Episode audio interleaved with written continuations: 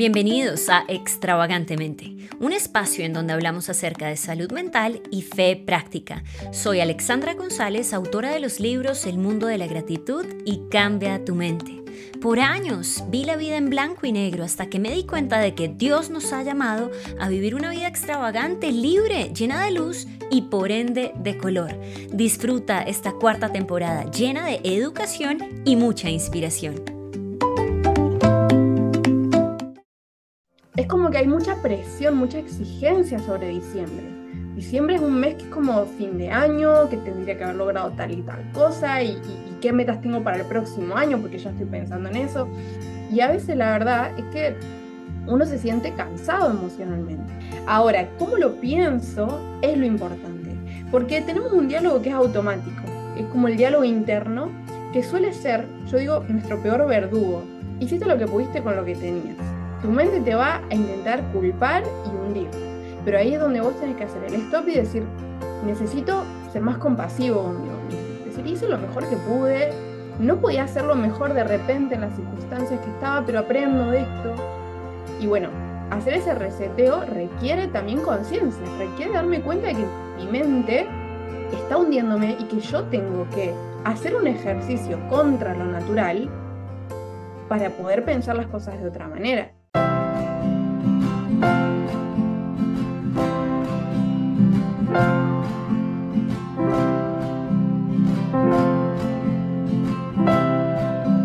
Bienvenidos a un nuevo episodio de Extravagantemente. Estamos en diciembre, temporada de Navidad, y sé que para muchos es una época de alegría, de natilla, de buñuelo en Colombia, pero para otras personas es una época triste en donde la depresión está al alcance. Hay mucho llanto, frustración, etc.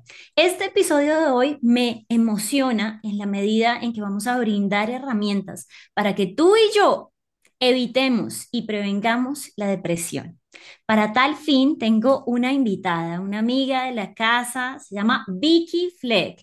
Es una psicóloga clínica oriunda de Argentina y además es alguien que brinda un contenido excelente en sus redes sociales. Querida Vicky, bienvenida a Extravagantemente.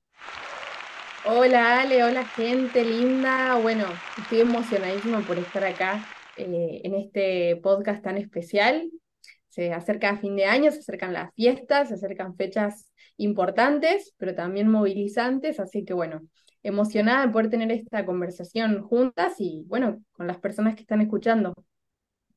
Así es, la idea, como dicen mis amigos mexicanos, es que platiquemos. Más que una entrevista y algo bien acartonado, es que hablemos y que ustedes también puedan tomar nota de lo que hoy vamos a estar aquí charlando. Quisiera que antes eh, de, ir con las preguntas y lo que vamos a abordar, Vicky, que nos cuentes un poquito de ti, en dónde vives y por qué te dio por estudiar psicología. Wow, qué linda pregunta esa. Siempre que me la hacen, eh, me conecta con mis inicios en la carrera, que ya, bueno, han pasado varios años. Eh, soy argentina, tal cual como decías, pero vivo en Perú ahora. Hace unos dos años que vivo en Perú, en Lima. Eh, y bueno, me siento medio peruana, medio argentina en este momento. Eh, estudié psicología en la Universidad Nacional de Córdoba, en Argentina, eh, en la Universidad Pública Nacional, y la verdad que, bueno, si bien tenía una orientación más psicoanalítica en la carrera, después elegí la orientación dialéctico-conductual y... Y bueno, desde que tengo uso de razón, yo nunca, siempre cuento eso como anécdota, nunca me hice la pregunta de qué quiero estudiar. Yo eh, sabía que quería hacer lo que hacían esas personas que estaban en el diván, con el diván al lado, eh, y después de grandecita fui conociendo lo que era eh, el psicólogo. Y, bueno, creo que es, es impresionante cómo eh, en mi caso personal, no, lo usen como punto de comparación, porque yo creo que, bueno, Dios puso ese deseo en mí, yo sabía que quería ser psicóloga, entonces eh, nunca me hice la pregunta que quería estudiar, sí sabía que quería eso, y bueno, sí, obviamente después cuando estudié la carrera me di cuenta que, que quería la psicología clínica, me gustaba mucho eso, que me gustaba mucho la terapia dialéctico-conductual, las terapias contextuales, ¿no? que son más basadas en evidencia científica, eh, y bueno, así que eso me trae al presente. De repente estoy acá. Y aquí estamos, y aquí estamos. O sea, que quería ser una mini Freud, pero era la versión de Vicky Fleck, o sea, con el diván. Nunca me había encontrado a alguien que dijera, yo me imaginaba sentada en un diván, escuchando a la persona narrando su vida. De verdad que sí, de verdad que sí. Desde chiquita ese era mi, mi sueño y creo que lo que más me apasiona de todo lo que hago es escuchar historias y poder acompañar esos procesos. Me parece que es eh, un privilegio que me da esta profesión eh, y bueno, es, una carrera hermosa. Compartimos eso también, la, la, vocación por, por estudiar lo que es la mente, ¿no? Y, y, y las emociones y las conductas y bueno, este mundo tan maravilloso del, de, que está vinculado con lo espiritual también y con lo físico del mundo mental. Así es, en efecto, y, es maravilloso cuando, como tú dices, convergen la fe y la razón, la mente y el espíritu, y, podemos hacer esa conjunción que propenda por, por la eternidad, por la salud, esa eternidad que empieza desde hoy y que se conjuga también con una buena salud. Ahora sí, para entrar en materia, este tema es cómo prevenir la depresión en esta temporada navideña pero muchas personas todavía tienen esta, esta duda o esta confusión entre emoción de tristeza y depresión. Entonces, de manera muy rápida, querida Vicky, describamos eh, qué es la depresión y en qué diverge de la emoción de tristeza. Bueno, es muy buena esa, esa diferenciación que haces, Ale. Te he escuchado hacerla eh, varias veces y, creo que falta por ahí eh, en la psicología popular que todos sabemos diferenciar esto de emoción, sentimiento, ¿no? Eh, un estado emocional que ya requiere más elaboración. Eh, a veces hay mucho autodiagnóstico, muchas personas por ahí eh, dicen y llegan a la conclusión, no, estoy deprimido, tengo depresión, ¿no? Pero sabemos que estamos hablando de un diagnóstico clínico que requiere, bueno, poder hacer una revisión de varios síntomas durante un periodo de tiempo sostenido, ¿no? Entonces, eh, no vamos a intentar que en este podcast nadie se autodiagnostique, o sea, no es la idea que diga, sí, eh, tengo depresión, pero sí, eh, siempre va a ser válido que puedas decir, me estoy sintiendo deprimido, estoy eh, pasando por un periodo de tristeza donde hay pérdida del sentido, donde hay desesperanza, me cuesta conectar con, con la gratitud, por ejemplo, o si agradezco, siento que es algo superficial, no es algo que sale genuinamente, que es espontáneo. Em, el futuro lo veo de manera muy eh, oscura, casi que no lo puedo ver, y el pasado también está como muy presente. Yo creo que la persona con, con depresión está también muy, muy atada a heridas del pasado que ni siquiera son conscientes, ¿no? Entonces vive eh, em, un poco paralizado en, el, en algún evento que pasó y que todavía no se pudo procesar. Pero bueno, sí hay síntomas eh, y ahí vos, bueno, mirás completando con, con tu con tu conocimiento también, porque siempre me gusta decir que estamos para enriquecernos entre, entre colegas, entre profesionales, ¿no? Porque la salud mental es algo bien complejo. Eh, pero bueno, a partir de por ahí el enfoque que yo tengo me gusta, mm, eh, bueno, resaltar que la apatía, la pérdida del sentido, dificultad para, para llevar a cabo conductas y rutinas eh, que bueno, que en general tendrían que ser mm, más naturales en el ser humano, como descansar, comer, eh, asearse, bueno, son cosas que empiezan a pesar mucho más. sin embargo, bueno, también entendemos que hay estados de depresión eh, que no son crónicos, que son eh, estadios, digamos, por temporadas que nos está pasando. Eh, a veces no hay un, y eso lo, lo quería resaltar mucho con esta pregunta que, que me haces, a veces en el presente no hay elementos que a mí me hagan validar lo que estoy sintiendo. Es como que digo, algo que pasa un montón. a mí me pasó, de hecho, lo siempre lo cuento en primera persona porque a mí me pasó. Un momento donde yo tenía todo para estar bien, y no me sentía bien.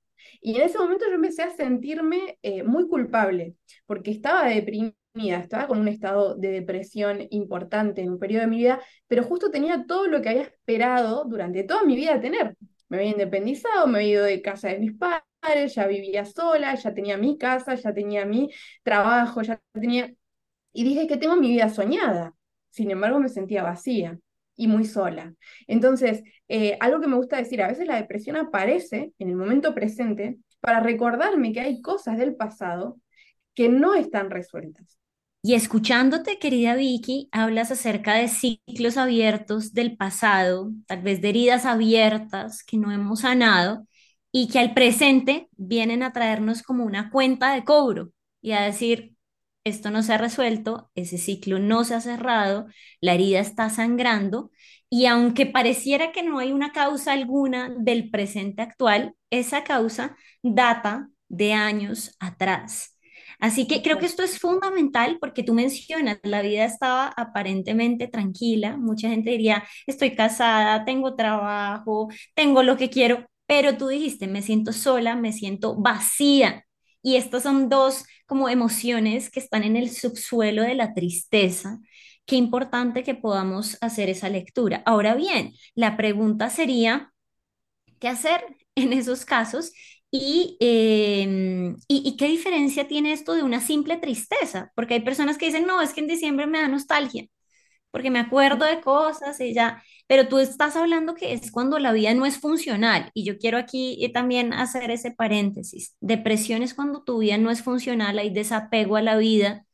Y, y también yo añadiría que a mí me pasó ese llanto constante que, que no te deja como verte bien, porque es como el, el- la única manera de, como de, ¿cómo se dice? De, de sacar esa tristeza sería llorar, llorar, llorar, pero es como un llanto eterno. Y obviamente esto luego pasan otras cosas, no me quiero bañar, no me quiero salir de la cama, etcétera. Así que bueno, eh, te, te, doy la palabra, querida Vicky. Sí, bueno, me gusta mucho cómo lo, cómo lo explicás vos eh, a esto de la, de la diferencia, ¿no? Entre este estado más de tristeza, ¿no? Y, y ya estar hablando de un estado más depresivo, en el que hay una elaboración un poco más eh, compleja, porque ya hay un proceso de pensamiento, no es una simple como emoción que llega y se va. Eh, de hecho, algo que me gusta a mí siempre eh, decir en, consulta, porque se da un montón, llega diciembre y todos, o sea, todos en el, en todo el mundo, porque el ser humano funciona por ciclos, eh, empezamos a sentir el peso de cierre de año, las exigencias que nos pusimos, metas muchas veces que son buenísimas, pero que también nos llevan a sentir esa insatisfacción de no lo logré, no lo conseguí, ¿no? Entonces, eh, siempre hay que activar bastante la autocompasión en el sentido de, verte con, con, la compasión que Jesús te ve en ese momento, ¿no? A, a, eso le llamo yo eh, autocompasión. Llega fin de año y uno tiene unos 11 meses, digamos, atrás de uno como una mochilita y a veces años que vienen como una mochilita y a fin de año uno siente que le pesa todo mucho más. Entonces, es esperable que te sientas más solo, más vacío. Está esto de que hoy vivimos un montón la vida por las redes sociales y, y prendes el tele y vos ves en la publicidad de, de, una gaseosa muy conocida que está toda la familia feliz, junta, reunida en, en, en, Navidad y en Año Nuevo. Después entras a las redes sociales y ves que todos están pasando unas fiestas hermosas y están esperando eh, la Navidad con mucha emoción y mucha ilusión y vos te das cuenta de que de que no, que no tenés tantas personas alrededor, de que tu familia no es tan numerosa, de que no tenés pareja, de que, de que te vas a encontrar con familia que en realidad no tenés una relación, pero tenés relación de sangre, entonces tenés que encontrar en esa, en esa cena familiar por compromiso. Entonces, es como que hay mucha presión, mucha exigencia sobre diciembre. Diciembre es un mes que es como fin de año, que tendría que haber logrado tal y tal cosa, y, y, y qué metas tengo para el próximo año, porque ya estoy pensando en eso. Y a veces la verdad es que uno se siente cansado emocionalmente. Entonces, eh, no vamos a intentar como diagnosticar eso como una depresión, pero sí es verdad que estamos más propensos por un factor social, cultural, ¿no? Eh, a que fin de año y diciembre y las fiestas nos pongan más nostálgicos, nos hagan estar más vulnerables a alguna emoción como la angustia, la tristeza. Eh, y bueno, ahí Ale, yo te devuelvo la pregunta a vos, pero porque quiero que que nos arrojes un poco más de, de, de luz de lo que vos expresás también de esta diferencia, ¿no? Entre lo que es la emoción o, o, o este sentimiento de tristeza y ya un estado eh, más complejo de depresión. Creo que es súper importante y te agradezco por, por la pregunta. Tú la esbozaste previamente y es el tema del pensamiento. Entonces, la tristeza como emoción es algo normal, o sea, si no logramos las metas que tú dices, hay insatisfacción, pues es normal que yo un día agarre y llore y diga, ¿por qué perdí mi tiempo, perdí mis esfuerzos? Pero ese estado depresivo se, se llega cuando yo le sumo pensamientos, pensamientos de desahucio, de abandono, de desesperanza, de hostilidad, y ya no es solo la emoción, sino que es una vida mental y obviamente eso da como fruto una vida conductual que ya viene como fruto de hecho. Así que el tema de los pensamientos, de las creencias y de las relaciones que nos ayudan a nutrir esos pensamientos, pues son fundamentales. Así que hablando acerca de los pensamientos y de las relaciones, yo creo que por ahí nos podemos encaminar y es, ok, ya me di cuenta, hay personas que me escribieron muchas preguntas y fue, me divorcié este año, no logré el trabajo que quería, subí de peso, estoy soltera y quería estar con pareja, etcétera, etcétera, etcétera. ¿Cómo ver un fin de año y un comienzo de año de una manera más esperanzadora y optimista? Bueno, mm, vos recién hiciste una introducción y me parece ideal, porque hacer esta diferenciación entre lo que pienso, lo que siento y lo que hago, a veces no es tan fácil como suena. Es decir, yo, y me pasa un montón en, en, consulta, eh, un paciente de repente esté hablando de lo que siente, pero no se haya percatado de que, de que lo que dijo fue sentí abandono que es distinto a pensé que me abandonaron, ¿no? Es muy diferente eh, cuando uno está sintiendo algo, porque las sensaciones tienen que ver más con, con una cuestión, eh, siempre lo explico yo, involuntaria, inconsciente, ¿no? No hay un proceso eh, tan cognitivo, sino al contrario, más sensorial, ¿no? Más el, cuerpo, bueno, me siento de esa, de esa manera. Exacto, es como el cuerpo te avisa, de hecho, el ser humano tiene una capacidad que es la de la interocepción, que es la capacidad que tengo yo para ir adentro y decir cómo me siento, qué estoy sintiendo, dónde lo siento, ¿no? Entonces, cuando vos te das cuenta, decís, sí, me siento con un nudo en el pecho. A veces mm, te cuesta decir que estás angustiado, pero sí siento un nudo en el pecho. Siento eh, que tiembla mi cuerpo, siento eh, que mi corazón late muy rápido, siento que mi cuerpo se paraliza, ¿no? Entonces, esa es información que nos avisa cómo nos sentimos y hay que validarlo. Es decir, mi cuerpo me quiere avisar algo, me está dando una información. Ahora, cómo lo pienso es lo importante, porque tenemos un diálogo que es automático, es como el diálogo interno, que suele ser, yo digo, nuestro peor verdugo. A veces porque nos criaron así, porque fueron las voces adultas que tuvimos en nuestro entorno, no porque hayan sido malos nuestros padres o los cuidadores, sino porque no sabían cómo hacerlo, o a veces también por el mismo pecado, ¿viste? Viéndolo desde un lado más espiritual, sabemos que eh, nuestra tendencia es al, pecado y a, que nuestra mente piense en lo malo, no en lo bueno. Por eso la Biblia dice, no, en todo lo, lo, bueno, lo digno de alabanza. Y eso requiere un proceso, ¿no? Requiere que uno pueda hacer conciencia de esos pensamientos.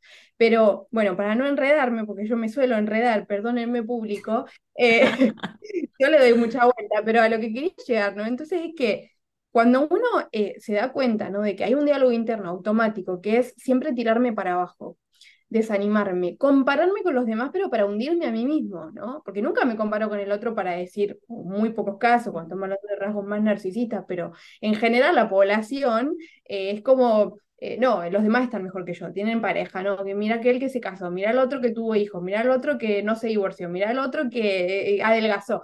Y yo, de repente, me noto que no mejoré en esto, en lo otro, en aquello que me había propuesto, y la mente empieza, junto con el estrés, que encima es otro ingrediente ideal para este, este caldo de cultivo, empieza a boicotearme, a hundirme. Y ahí está donde uno tiene que hacer un stop, darse cuenta de lo que viene diciendo la mente de manera muy automática y a veces como muy, muy natural, pero que hay que hacer un stop y decir, no, eh, yo necesito pensar esto de una manera que sea más útil para mi realidad. ¿De qué me sirve a mí? Y eso lo digo un montón. Estar pensando, ¿qué hubiese pasado si yo hubiese hecho tal cosa? Por ejemplo, esto del tiempo que perdí este año, todo nos pasa. Es decir, tendría que haber aprovechado más el tiempo, tendría que haber ido más al gimnasio, tendría que haber trabajado más horas, tendría que haber pasado más tiempo con... Hiciste lo que pudiste con lo que tenías. tu mente te va a intentar culpar y hundir. Pero ahí es donde vos tenés que hacer el stop y decir, necesito ser más compasivo conmigo mismo. Decir, hice lo mejor que pude, no podía hacerlo mejor de repente en las circunstancias que estaba, pero aprendo de esto. Y bueno, hacer ese reseteo requiere también conciencia, requiere darme cuenta de que mi mente está hundiéndome y que yo tengo que hacer un ejercicio contra lo natural para poder pensar las cosas de otra manera. Que bueno, creo que eh, en uno de tus libros vos eh, lo, lo, expresaste mucho a esto de la gratitud, ¿no? Que tiene mucho que ver con cambiar como el chip y decir, bueno, mi mente está pensando las cosas de una manera que ese diálogo esté ahí, pero le voy a subir el volumen a otro diálogo nuevo. Un diálogo que esté conectado con la gratitud, con el buen pensar. Y eso obviamente que va a modificar las conductas, porque cuando uno puede pensar las cosas de una manera más positiva, entonces el cuerpo es como que responde eh, en consecuencia. Pero bueno, no sé, vos por ahí me vas a rellenar mejor, lo, ordenar lo que, acabo de Pero mira, hay, hay, dos cosas que me encantan, Vicky. Tienes, tienes una capacidad mm, de, de enganchar a la gente eh, kinestésica, porque das muchos temas visuales. Has mencionado dos cosas en tu speech hoy. La depresión es como cargar una maleta llena de piedras. O sea, ya me imaginé a Cristiano el de, en el progreso del peregrino, como en su, o sea, todo jorobado, tipo jorobado en Notre Dame. Y, y, esto está ligado a lo que dices ahora, súbanle el volumen a ciertas cosas y bájenle el volumen a otras. Entonces, creo que acá, con, con las herramientas visuales que nos has dado, es detengámonos y evaluemos qué piedras estamos cargando ahí, en primer lugar. La mejor manera que yo he encontrado a lo largo de mi, de mi vida para darme cuenta de lo que estoy pensando y de lo que estoy cargando es escribir. Escribir trae visible lo invisible. Entonces, sí, fue la pérdida de esto. Una persona murió, eh, perdí un trabajo. ¿Qué piedras hay ahí? Pero lo segundo es, ¿qué pienso acerca de esas piedras? Hay que escribirlo. Lo que tú dices de tus pacientes, siento esto, pienso esto. A veces uno lo hace en automático, pero escribirlo ya lo saca del mundo automático, del mundo frenético y nos, nos da esa conciencia de la que estás hablando y es, es algo que debemos ser eh, intencionales, porque aquí hay dos vías. El que dice, te reprendo, Satanás, fuera espíritu de depresión, que en algunos casos puede ser, yo no lo niego, pero ese no debe ser el arma única que usamos. Yo debo ser consciente de que tengo una capacidad cognitiva, conductual, y que yo debo saber en qué pienso. O sea, Jesús, la Biblia no dice, dígale a Dios que piense por ustedes. Dice, piensen ustedes. Ustedes piensan, la mente de ustedes. Yo les di a Cristo para que tengan esa mente, pero ustedes deciden. Entonces, esa es la manera de subir el volumen al optimismo, a la esperanza, y creo que es es muy responsable. O sea, sería muy fácil que dijéramos, vayan a la farmacia y se compran una pasta y se la toman. Pero lo más responsable es deténganse. Lo que nos acabas de decir, súbanle el volumen a esto, bajen el volumen al otro pensamiento. Y, bueno, aquí podríamos seguir hablando mucho, querida Vicky, pero, pero tocaste recién un tema acerca de la familia, eh, que, que esta marca de gaseosa nos muestra las familias perfectas y, es, un es, un punto en Navidad que uno sí se reúne con familias imperfectas y ahí tenemos que aprender a cohabitar. Entonces, te voy a hacer dos preguntas de las familias. Hay familias eh, que son un poco tóxicas, igual uno se tiene que reunir. ¿Cómo prepararse para cohabitar con, con familiares tóxicos? Pero también está el otro lado. Gente que me escribió, Alexandra, estoy haciendo una maestría en el exterior, estoy lejos de mi familia, y me da una sensación de, homesickness, como nostalgia. ¿Qué hacer en estos dos casos, querida Vicky? Bueno, de hecho, es, me, me, encanta cómo lo contrastaste. Voy a hablar de mi caso personal porque lo he estado conversando con mis hermanos en estos días. Yo soy la hermana mayor de cuatro hermanos. Eh, y bueno, mis hermanos están pasando las fiestas en, en mi lugar de origen, en La Pampa, en Argentina, eh, con la familia, los abuelos, todos, eh, pero claro, es una familia un poquito numerosa, pero también muy conflictiva, porque es juntarse y, y, de cualquier tema que se habla, están todos, viste, peleando con sus mañas, con sus conductas, con sus cosas, viste, que no se aguanta el uno el otro. Y cuando yo me vine a vivir a otro lado, me di cuenta, ¿no? De que cuando uno se va, valora cosas que tal vez en el momento que estaban ahí uno las da por sentado. Entonces, no te voy a pedir que estés feliz, digamos, en el caso tuyo, si, estás con una familia que tiene algunos rasgos tóxicos, que eso siempre pasa, pero ¿por qué? Porque todas las personas tenemos un montón de heridas emocionales, poca conciencia de esas heridas en muchos casos, y es juntarse cada uno con su mundo, con su historia, con su año, con su ánimo, con su todo, en un momento y bueno, poner todo buena cara e intentar pasar un buen rato cuando a veces no se da la situación. Entonces, ahí vas a tener que ir armándote vos, primero de, esta mentalidad de aceptación, es decir, voy, pero no a decirle al otro, papá, no, no hables con la voz alta, eh, mamá, eh, no cocines aquello, no sé cuánto, papá, no te estreses, abuelo, eh, no peles con la abuela. Es que a veces uno va como queriendo imponer como esto que quiero tener la familia ideal, armoniosa y todo, y está genial, o sea, sí, yo sé que querés eso, pero te estás haciendo un daño hoy y le haces un daño a la familia también, porque a veces se generan discusiones. Entonces, eh, algo que a mí me gusta mucho proponer es, los seres humanos cuando tenemos tiempo libre nos juntamos en familia, eh, nos ponemos a hablar. Y siempre está el comentario ese que te tocó en la espina, siempre está esa persona que habla de más y tendría que callarse, y los que se callan más, pero después explotan. Entonces están estas cosas que pasan en todas las familias. Algo que recomiendo un montón es planificar que esa noche no haya tanto tiempo para hablar y haya más tiempo para jugar, por ejemplo. Un juego de mesa, Tutti Frutti, el uno, eh, el juego este eh, con, con, los dados, ¿no? Y ir marcando puntos. Eh, hay un montón de ideas. Hay pacientes que lo han hecho y me dicen, realmente la pasamos re bien y no sé, el tiempo de calidad que tuvimos no lo, no lo pasamos hace años. Formar recuerdos positivos. Parece algo re difícil de hacer, pero a veces solamente consiste en organizarme, es decir, voy a correrme la queja de no, todos ves que están todos re mal, no sé cuánto, y qué feo esto y todo, y decir, voy a hacer algo más proactivo eh, que me va a ayudar a generar un espacio y un momento armonioso, aunque no va a ser perfecto, porque obviamente hasta en los juegos uno se puede terminar peleando con otro porque hay más competitivos que, que otros. Pero bueno, estamos con esto de la aceptación, de decir, bueno, también yo intentar prepararme emocionalmente para no ir estresado y sobrecargado tengo que cocinar, tengo que hacer, tengo... seguramente en este podcast habrán personas que estarán escuchando que les toca esto de ser el anfitrión en la casa, ¿no? Entonces poner la casa, poner la comida, cocinar, no sé cuánto. Bueno, eh, recordá que muchas cosas no van a salir como la planeaste y lo más importante es la armonía y la paz que vos podés generar desde tu lugar. Hay muchas cosas que uno no puede controlar, pero eso creo que ayuda un montón. Y para aquellos que les toca estar lejos, yo soy ese... Pero quería Vicky, quería Vicky, antes de, pasar con, con, este otro punto, porque aquí tocaste muchas, eh, muchas vértebras en esa columna, eh, y a mí me encanta como hacer hincapié, repetir eh, esto tan valioso que, que, has dicho, y creo que esto es una, una revelación en, paulatina para muchos de nosotros. No hablemos tanto, juguemos.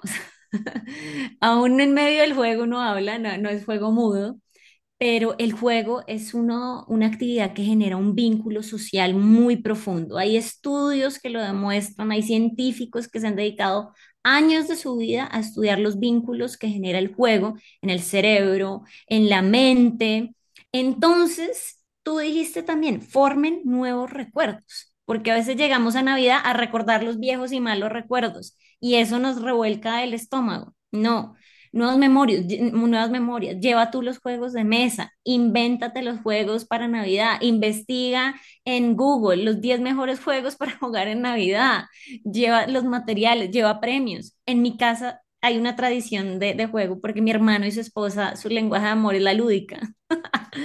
Entonces siempre llevan juegos, piden presupuesto para comprar regalos para los ganadores y creo que esto evita como, bueno, ¿y qué más? Y, sigue desempleado y, y, tan gorda, tan linda y tan soltera, y todos estos comentarios tan, tan agrios, tan ácidos, que nos hacen daño tanto emitirlos o recibirlos. Entonces, súper lindo. Y, y al comienzo mencionaste otra cosa, manera de condensación. No vayamos a juzgar ni a tratar de cambiar a la gente, menos uno como hijo. Creo que es algo muy importante eh, porque no es la idea. Y lo tercero que mencionaste que me parece fundamental, vayamos con las emociones ya gestionadas, porque si no allá o las gestionamos con el que no es o explotamos. Entonces ya que eso lo hayamos hecho, hayamos escrito, hayamos orado, hayamos ido a terapia, llevemos unas herramientas emocionales y que esa maleta vaya sin piedras al 24, al 31, es súper importante. Así que todos los que están tomando nota, tomen nota y si quieren volver a escuchar el episodio, vuélvanlo a escuchar porque la fe viene por el oír. Así que listo, ahí ya tenemos como para esas festividades. Ahora, quienes están lejos eh, de su familia y se sienten solos, ¿qué podrían hacer? Bueno, lo más importante es, eh, yo creo que validar esto de, es que realmente sí, no solamente te sentís solo, sino que si ves el contexto, posiblemente no la tengas tan fácil como otras personas. Posiblemente no la lo elegiste, elegiste irte a otro lado por un motivo, digamos, mejor o peor, no lo sé, pero te toca estar lejos de la familia. Te toca crear una nueva familia donde estás. A veces no se trata tampoco de, bueno, eh, que ahí los, los recursos sociales algunos tendrán más o menos. Nos cuesta un montón, vivimos en una generación donde nos enseñan un montón y está genial y todo esto de tengo que estar bien solo, tengo que disfrutar estar solo, pero pasa muchísimo en consulta que nos vamos al otro extremo en el que, claro, estar solo también es un poco más cómodo. Es doloroso porque estar solo llega a un momento donde me siento eh, con soledad y la soledad no se siente bien porque somos seres sociales. Entonces, eh, hay un momento donde ya te empieza a pasar factura esto de pasar el tiempo con el Netflix y estar solo en casa y cocinarte solo para hoy. Y bueno, es que sí, estás tranquilo, pero también en estos momentos eso nos recuerda que tenemos que ir formando relaciones. Y creo que es una buena oportunidad, las fiestas, para salir de la zona de confort. De repente esperás que te inviten, esperás que otras personas como que se acuerden que vos la vas a pasar solo esta fiesta. Y la verdad es que cada uno pensando en sus cosas porque todos estamos con nuestras luchas y ahí te toca como hacer huequito. Y es como buscar lugar. Eh, y decir, bueno, algún amigo seguramente tendrás, algún vecino, en la iglesia, en la comunidad religiosa muchas veces encontramos esa familia y decir, ¿puedo pasar las fiestas con ustedes? ¿Qué planes tienen? Eh, me encantaría eh, ir y pasarlo con ustedes. Y uno se sorprende porque a veces las otras personas ni se imaginaban que uno iba a tener ganas de, de, de pasar las fiestas con ellos y hacemos familia en otros lados, pero re importante intencionar en no pasar ese día solo, porque te lo vas a hacer pasar, o sea, vas a estar peor, te vas a quedar en casa mirando una peli o lo que sea, y vas a estar muy triste, sí, rumiando en la mente, pensamientos y demás, que tu familia va a estar junta. Entonces, em, me parece que estamos con tiempo de poder decir, bueno, como sea, salgo, hago algo con alguien, me junto con otras personas y comparto. De repente es una buena oportunidad para hacer familia lejos de casa. Y esto es fundamental. La familia no es solo una familia de sangre, una familia biológica. Podemos eh, tener familia con, con personas de la iglesia, personas del trabajo, del colegio, amigos. Y fíjate, pensaba cuando te escuchaba en una frase que me dijo mi terapeuta el año pasado, me dijo, Alex, las relaciones se lideran. Las relaciones se lideran. Y, es algo que me marcó mucho. Él decía, en un aspecto o en otro hay alguien que tiene que liderar las relaciones laborales, de amistad. Y en este caso, la invitación a ti como oyente, como eh, la persona que nos ve en YouTube, es lidera esta relación. O sea, no te vas a autoinvitar, pero sí vas a sugerir, me encantaría pasar la Navidad con ustedes, estoy lejos de mi familia, yo llevo tal cosa, eh, cuenten conmigo para esto y ten un top de tres, tres, tres casos por si en el primero no sale, el segundo, el tercero, pero lo que dice Vicky, no la pases solo, sola en ese día, en el 24, 25, 31 y, y, e invierte conviértele a esa familia. Estoy segura, así como dice Vicky, eh, que tal vez la gente ni sabía y te van a coger, sobre todo si son personas de la fe, porque es bíblico, porque hemos sido llamados a ser hospedadores, a, a dar. Es, es un principio del amor de Dios. Así que creo que, que es una buena oportunidad para invertir en esas relaciones, para construir nuevas memorias y definitivamente la soledad y estar en la madriguera no es una opción para esos días. Ahora, querida Vicky, creo que es, es fundamental que, que podamos hablar también acerca del tema de los regalos. Porque bueno, decimos, listo, yo ya voy a ir, no voy a estar solo, no voy a estar sola, pero ha sido un año tal vez de, de no, no vacas gordas, ha sido un año de vacas flacas para algunos. O hay gente que sencillamente le estresa ir de compras en esta temporada y pensar en regalos para todos. Es como, ay, no, no, no quiero esto, me genera una, me consterna tener que dar tantos regalos a tantas personas. Hablemos un poquito del sentido de la Navidad, de, esa esencia de la Navidad y cómo poder gestionar este tema de, de dar regalos y las costumbres de, de, que muchos queremos ser santa y, y repartir regalos a diestra y siniestra. Sí, de hecho, eh, me gusta que, que lo menciones, eh, porque mm, también lo que ocurre es que, mm, por lo menos desde el lugar que yo lo veo, ¿no? Está esta cuestión de quiero eh, hacer regalos, no puedo hacer regalos, pero también quiero que nadie se moleste porque yo no lo voy a hacer. Si lo vengo haciendo siempre, si es una tradición, algo que a mí me gusta mencionar es, tenés que negociar algo, hay algo con lo que no vas a poder, digamos, eh, eh, eh, estar, o sea, no puedes tenerlo todo eh, no todos te van a entender, no todos van a poner buena cara. Lo importante es que vos tengas bien claro por qué lo estás haciendo, ¿no? Cuando uno puede validarse uno mismo, puedo soportar la invalidación del otro, la mala cara del otro, porque yo ya cuento con mi propia validación interior de que, bueno, sí es que tengo motivos para que esto no sea de la misma manera que fue todos los años. Y a veces es cuestión de poder formar como nuevas dinámicas, nuevas tradiciones, o sea, apelo mucho a la creatividad, porque creo que así como nos podemos encontrar un montón de problemas y obstáculos, podemos desarrollar una mente, y esto requiere práctica, no es tan fácil, y, y es una habilidad, ¿no? que se va desarrollando, la habilidad de buscar soluciones a donde hay problemas.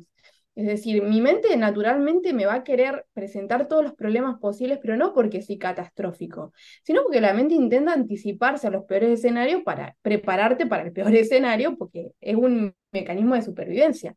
Entonces, ahí es donde vos le decías a tu mente, bueno, sí, está bien, seguramente la abuela va a poner mala cara, eh, la tía va a decir tal otra cosa, eh, o, o, o de repente voy a tener que lidiar con la culpa que me da que los demás den regalo y yo no llevar el regalo. Porque también es eso, a veces soy yo mismo mirándome con culpa, eh, mirándome con, con, uy, no, pero mira, ¿qué van a pensar los demás? Que no trabajaste bien, que no te está yendo bien, que estás mal económicamente. Y bueno, capaz que sí, eh, no te fue tan bien y priorizás otras cosas. Algo que a mí me gusta mucho proponer es, hay muchas maneras de hacer regalos. Aprendimos que un regalo es ir a comprar algo a un lugar y darle esa cuestión costosa a, los niños, a la familia. Pero ¿qué tal si formamos nuevas tradiciones donde no haya que gastar tanto, donde el foco no esté en gastar, sino en formar eh, regalos, digamos, de, que perduran en el tiempo? Una carta, fotos, eh, de repente estos, estos juegos que a veces hasta pueden hacerse de manera manual, eh, o esta dinámica de no, no vamos a hacer que uno le compre regalos a todos, sino que uno le compre regalo a uno, ¿viste? La amigo invisible funciona un montón, resuelve un montón. Esto de, le tienes que hacer regalo a una persona y hay un montón de maneras que no les voy a contar acá porque me, expl- me explayaría demasiado, pero busquen de maneras de jugar el, el amigo invisible. Hay un montón de, de- de maneras eh, muy eh, didácticas para que sea divertido también en el momento de, de elegir el, el premio de cada uno. Entonces, eh, creo que es de vuelta va a surgir, la mente te va a decir no, eh, todo lo negativo, pero ahí vas a tener que crear una solución a una realidad, que es, sí, acepto que no puedo regalarle a todas las personas,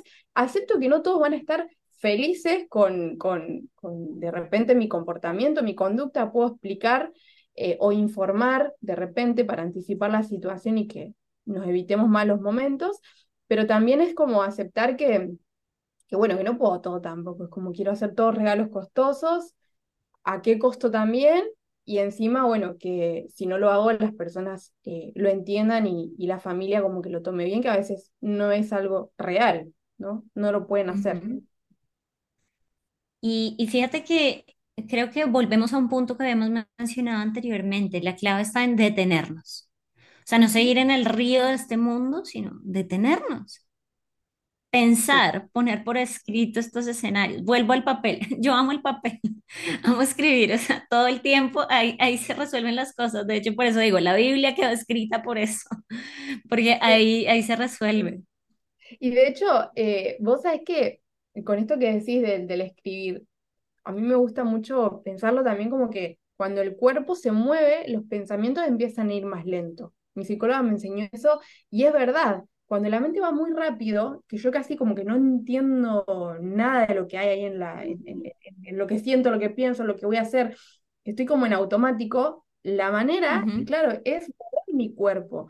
Y esto del, del- de la escritura, que no estamos hablando solamente de agarrar las notas del celular y, y ponerte a teclear, eh, digamos, lo que estás pensando. Estamos hablando del el hecho de, de- mover tu puño eh, y, y escribir con tu propia letra, agarrar, agarrar tu propia virome, tener tu, tu diario, tu cuaderno donde vos desahogás ahí, desintoxicás todo lo que te está pasando interiormente y a veces arrancás yo lo recomiendo un montón. Escribiendo que no entendés nada, no, no lo, no lo proceses tanto intelectualmente, no intelectualices tanto lo que estás escribiendo, sacalo.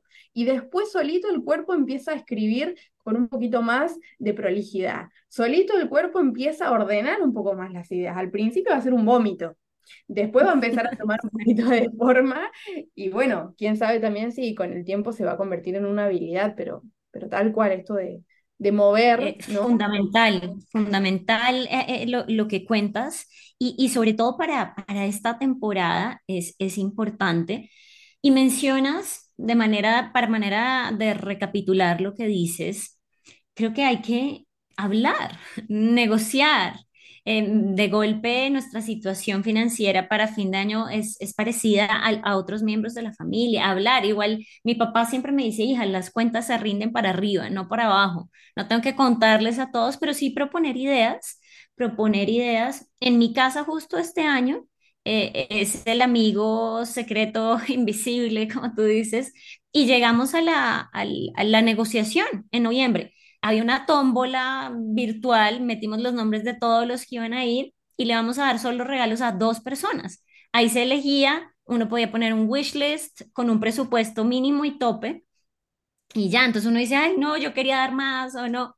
No, ya, lo que está ahí, la idea es compartir, o sea, el sentido de la Navidad no son los regalos, ese no es el subsuelo, es, es compartir el amor de Jesús y celebrar que Él habita en nuestros corazones. Celebramos la vida eterna, celebramos la salvación, celebramos el gozo de tenerlo en nosotros. Tal vez en las familias en las que no está, pues todavía no, no, no, no comprenden, pero nosotros que sí.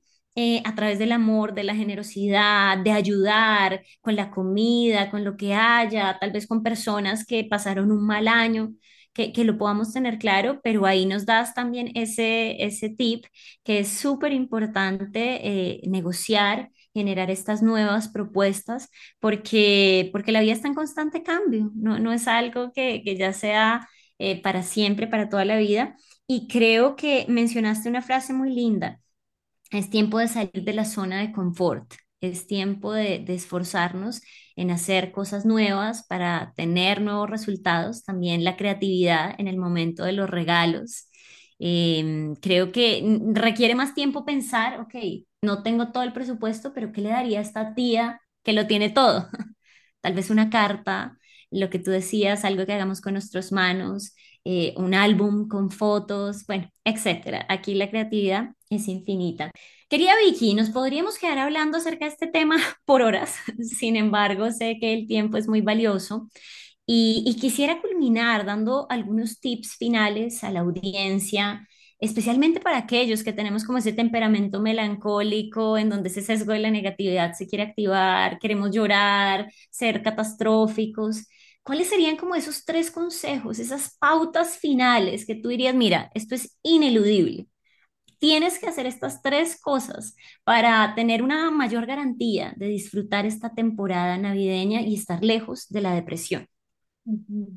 Bueno, creo que lo primero es el autoanálisis para diferenciar entre si estoy victimizándome, porque el llanto muchas veces viene por una cuestión de victimizarme, de quedarme mucho dándole vuelta a esto de todo lo que me pasó, todo lo que me pasó, todo lo que me hicieron, y entender que el llanto es muy bueno cuando es para desahogarte, ¿no? Seguramente te pasaron cosas difíciles, seguramente, y no está mal que llores, pero no te estanques en esa, en ese llanto intentando como retroalimentar ese diálogo interior donde todo lo peor del mundo te pasó y nadie está tan mal como vos.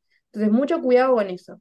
Otra de las cosas es la importancia de, de la autovalidación. He experimentado eh, cómo la validación, que tiene que ver con no decir si es verdadero o es mentira lo que me está pasando, a veces uno lo puede decir, ¿no? Es que no es cierto lo que siento, no es cierto lo que pasa, o lo que mi mente me dice que pasa. Puede ser, pero antes de llegar al punto de, de juzgar si es verdad o mentira, si es real o no es real, ¿por qué no haces un stop y decís, ok, necesito validar esto que estoy sintiendo, necesito hacerle espacio a esto que me está pasando y permitirme sentirlo? Entonces, si estás triste, comunicarlo a otra persona, hablarlo con alguien, decir, no me estoy sintiendo tan bien, a veces es la mejor manera de hacerle espacio a esa emoción, drenarla, canalizarla, comunicarla, ¿no? Porque somos seres sociales y necesitamos también de la contención del otro, y eso me permite a mí también validar y no estar reprimiendo lo que siento.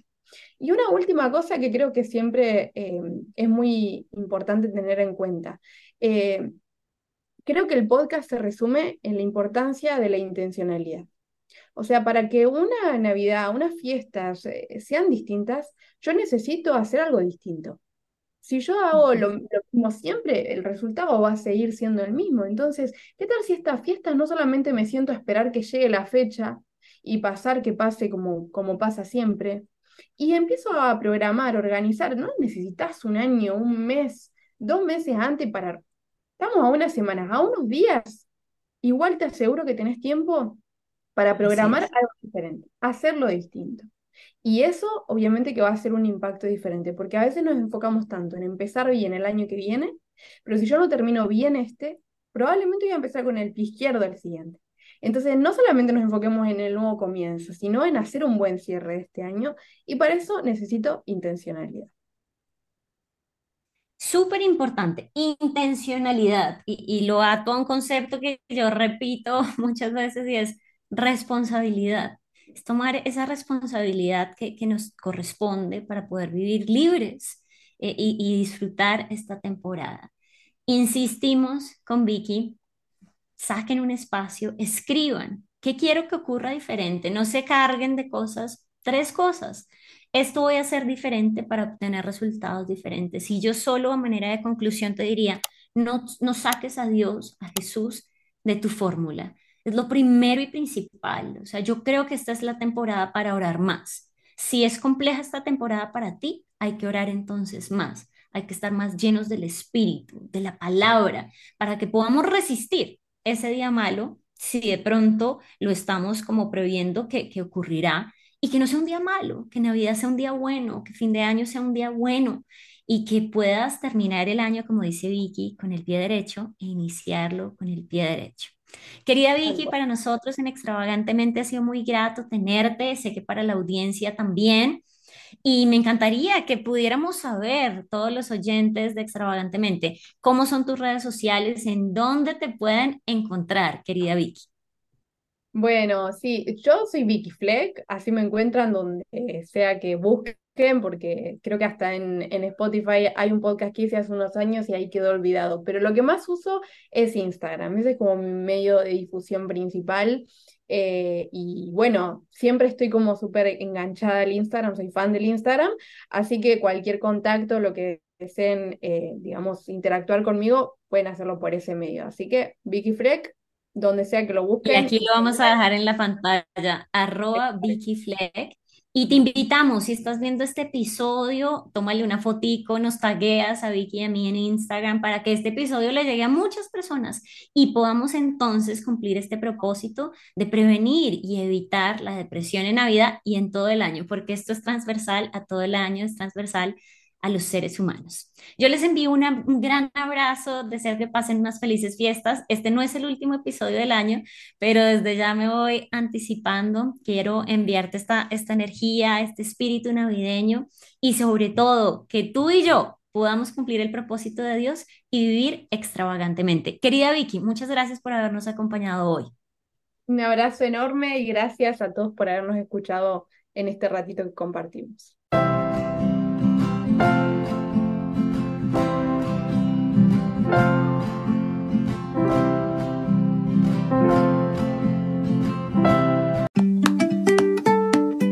Gracias por haberme acompañado en este episodio de Extravagantemente. Recuerda compartir este contenido con amigos y familiares y también te invito a visitar la página www.extravagantemente.com para tener más herramientas y cuidar tu salud mental.